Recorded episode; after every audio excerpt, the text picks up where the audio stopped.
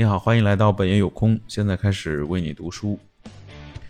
选择二：产品授权。我不仅要用上自己所有的脑力，还要用上所有能够外接到的脑力。这是美国二十八任总统伍德罗·威尔逊说的。世界上一些最著名的产品和商品，实际上是从某地或某人借鉴而来的。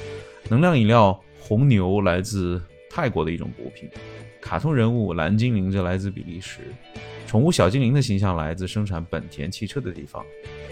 K 稳这个 Kiss 乐队的产品，它的就是它的这个唱片和音乐会的收入，已经达到几百万美元，而真正的利润来源实际上是品牌的使用许可权啊，授权他人大量生产带有自己名字和形象的产品，从而得到销售的利润提成。在授权交易当中有两方，新贵们可以做其中任何一方。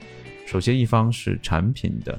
创造者即为授权人，授权人可以将生产、使用和销售自己产品的权利卖给他人，从卖出的每件产品中获得批发价格，一般是零售价的百分之六十左右，百分之十到百分之三十的提成，只是创造收取利润，那么剩下的让别人去做，这是一个不错的模式。那么交易的另外一种方式呢是，啊，另外一方是有兴趣生产和这个销售。创造者产品当中获得百分之九十到百分之九十七的利润的被授权人，这对于我们和大多数的新贵而言更有吸引力。然而，对双方来说，授权都是复杂的交易，授权本身也是一门学问。创造性的合约谈判非常重要。对大多数的读者而言，如果说这是他们的第一个产品，那么他们肯定会遇到不少问题。无论是小熊泰迪、华比斯的案例，还是比利布兰克的跆拳道的案例，都可以在。啊 Tim Ferris 的这个 four hour work quick 的 dot .com 的网站上，受到双得到双授权双方的真实案例的研究，并且附有真实美元交易的合约完整文本。而且无论如何销售没有原型或者是专利的新产品，到无名创业者如何保护产品的权利，都可以在这里得到答案。经济学的奥妙让人着迷，利润也令人吃惊。与此同时，我们将专注于同样面对大多数人的最简单最。有效的盈利的选择，也就是创造产品。那么下一个环节呢，我们将会来跟跟大家来说一下创造产品是怎么来做的。第三个选择就是创造产品。与拥有相比呢，创造是更好的自我表达方式。人生正是通过创造而不是拥有来表达的。这是美国教育作家、社会福利活动家这个斯卡德说的。嗯，创造一个产品并不复杂，创造听上去比实际做起来更复杂。如果是一个复杂的产品，比如说一项发明，就完全可以在 www 点 elens.com 这个网站去雇佣机械师或者产品设计师来根据你对产品的功能和外形的描述而设计生产出一个原型的产品，然后把它送到合约生产商那里。如果你发现合约生产商生产的某一个普通产品能在某个特别的市场进行重新定位，那就更简单了，让他们。制造产品，然后在产品贴上自己的标签，就立刻变成了新产品。后者被称为私营标签。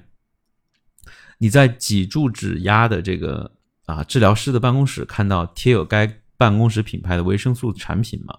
或者在超市里看到该超市产品品牌的这种商品了？那就是这个私营标签的作用。当然，在生产产品之前，应该首先测试市场的反应。如果测试很成功，下一步就是生产。这意味着我们需要牢记设计成本、基本单件成本和最小的订货量。创新的小器具以及设备是很不错的产品，但是通常对加工生产有特殊需求，从而造成生产的初始成本过高，最终不能达到我们的标准。暂且不考虑机械。设备也不考虑那些焊接和工艺，有一种产品能满足我们的所有的标准，小批量制造的时间不超过一周，产出投入比的这个定价差额超过八倍，甚至可以达到二十到五十倍。这个呢不是贩卖海洛因啊，就是啊，也不是使用这个奴隶，那需要太多的贿赂和人际工作，而是信息信息产品的成本低啊，制造迅速，而且呢。竞争者模仿起来非常耗时。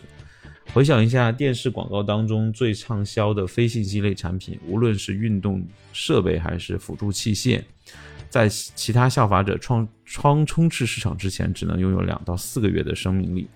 曾经呢，他在北京学习过六个月的经济学，亲眼看到新款的耐克鞋或者卡拉威高尔夫球棒在美国上证上架一周之后就被仿制，然后出现在易贝网站上，这一点也不夸张哈。听菲尔说呢，还不这还不是仿造的很像的，而只是成本只是原价百分之二十的这种一模一样的复制品啊。从另外一个方面来说呢，对那些剽窃专家来说，当还有其他更容易复制的产品的时候，窃取信息就是一件太过耗时的工作。相比为避免侵权而解析全盘操作程序、绕开一个专利权要容易得多。所有时段当中最成功的三个电视产品，在十家电视广告畅销排行榜上占据三百周以上，正显示出信息产品的竞争优势和利润优势啊！我们下一次下个来看一看无需定金是什么样的一种状态。